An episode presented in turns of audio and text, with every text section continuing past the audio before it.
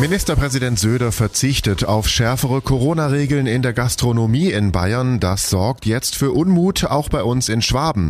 Denn während in Bayern in Restaurants jetzt weiterhin 2G gilt, heißt es für Theater und Kinos weiterhin 2G plus.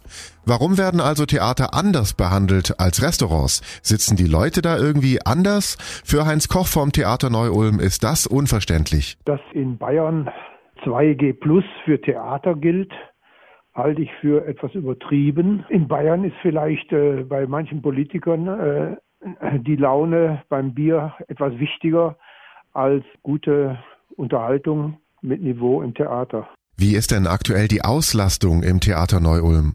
Wir dürfen sowieso nur 25 Prozent der Normalbelegung ausnutzen. Bei 100 Plätzen sind das nur 25 Leute. Das ist ja also gar nichts, zumal die ja auch noch so platziert werden, dass Abstände dazwischen sind. Das gibt nicht wirklich ein Publikum.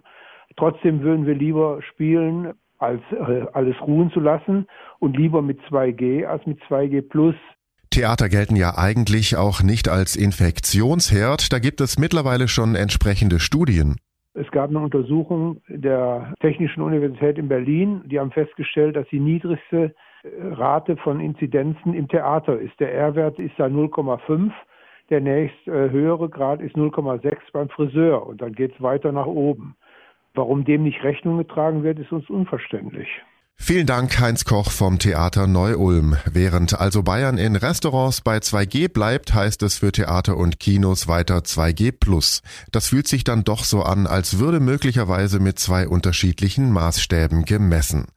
Ich bin Paolo Percocco. Vielen Dank fürs Zuhören. Bis zum nächsten Mal. Donau 3 FM. Einfach gut informiert.